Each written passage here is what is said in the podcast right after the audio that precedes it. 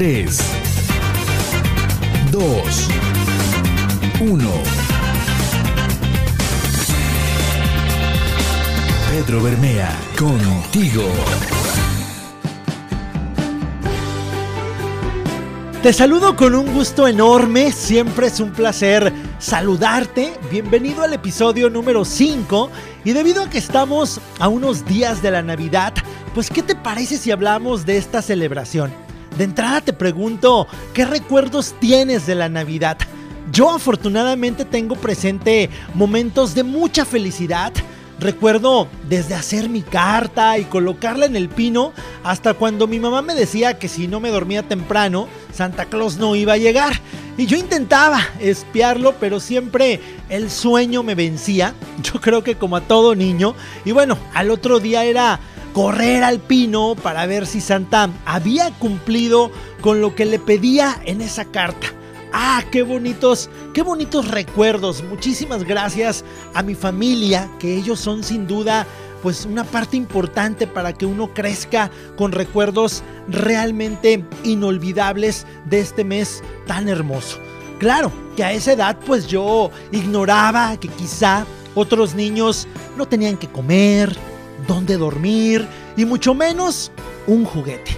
Debo confesar que uno de los meses que más me encanta es justamente el mes de diciembre.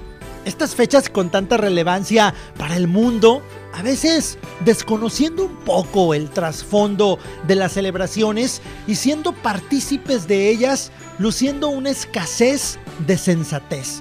Así es, es triste ver cómo, cómo la Navidad, que se asume como un periodo de unión y reencuentro para el mundo, se ha ido desdibujando año tras año. Sin duda, todos nosotros podemos ver tumultos de gente en los centros o zonas comerciales haciendo filas para comprar cosas en los almacenes y buscar lucir lo mejor posible. Padres que andan inclusive desesperados por cumplir los caprichos de sus hijos para que sean ellos los que mejores juguetes tengan. La mayoría de estas personas haciendo esfuerzos sobrehumanos para conseguir recursos y quedando endeudados y para ello pues basta ver las enormes filas en negocios de préstamo o empeño abusados. La Navidad no es una fecha de despilfarrar dinero como muchos creen. En este mes de diciembre vemos de todo y a veces nos dejamos convencer o persuadir desde el brujo que sale en la tele o en Facebook insistiendo que hay que hacer riegos y ritos el 24 de diciembre porque según ellos a las 12 de la noche con la conmemoración de la Navidad se abren portales magnéticos y descienden cascadas de energía y se respeta, ¿eh? Por supuesto que, que se respeta dicha creencia. Quizá tú que me escuchas has realizado pues este tipo de rituales vamos a llamarle, pues vamos a llamarle así, ¿no? Vamos a llamarle rituales. Por supuesto que no pueden faltar los nuevos bondadosos, entre ellos muchos políticos que para estas fechas realizan campañas para conseguir juguetes y los que van a zonas de escasos recursos para subir la foto en sus redes sociales con el niño al que le dieron el carrito. Y viene ahora la cereza del helado, ¿no? Que la encontramos viendo al papá, al padre de familia embriagado que le enseña a su hijo pequeño a ser macho, a ser valiente, mientras prende la mecha de un cohete capaz de volarles los dedos o explotarles eh, en la cara. Qué triste, ¿no? Qué triste es ver en las noticias las tragedias que pues ocurren justamente por adquirir este tipo de productos que a mi forma de ver es como quemar el dinero. Puedo seguir dando más ejemplos de todo lo que pasa en el mes de diciembre, pero ¿qué pasa con el resto del año? ¿Acaso los 364 días restantes no se puede hacer caridad? ¿Por qué en diciembre y no en otro mes? ¿Por qué tenemos que llenarnos de comida que no comemos durante el año? ¿Por qué solo en estas fechas compartimos aquello que nos sobra? Yo soy de la idea que no se consigue nada ayudando en Navidad, sino ayudando todos los días del año, compartiendo la comida todos los días y las necesidades básicas de las personas más necesitadas.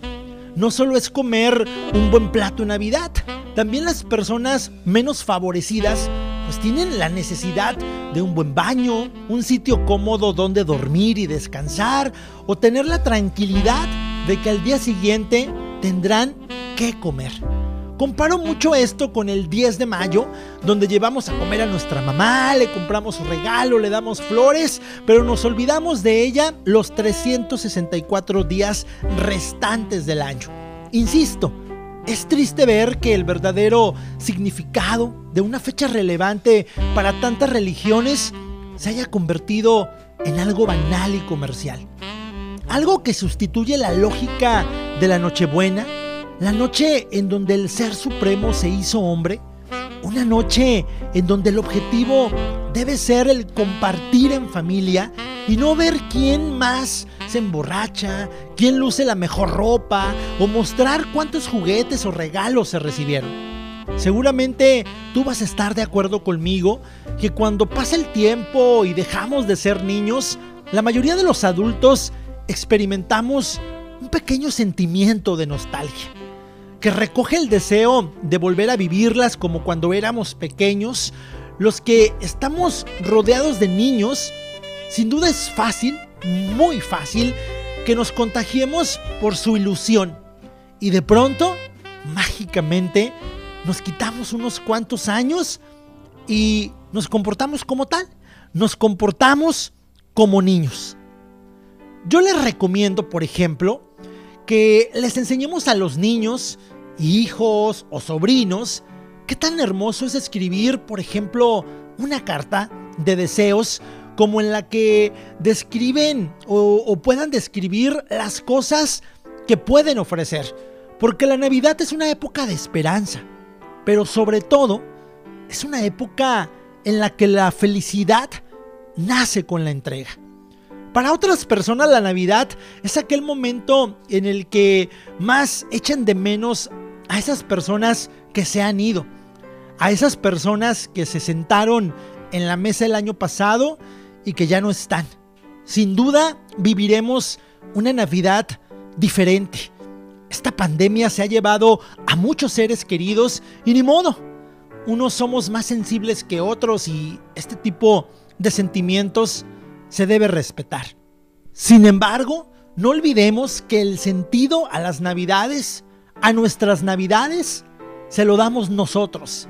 Quizá las navidades solo sean una excusa fechas en el calendario, luces o villancicos, pero cuando es para dar, ofrecer o acompañar, la excusa no solo es buena, sino que es realmente hermosa. Es importante desear un tiempo especial de paz y amor.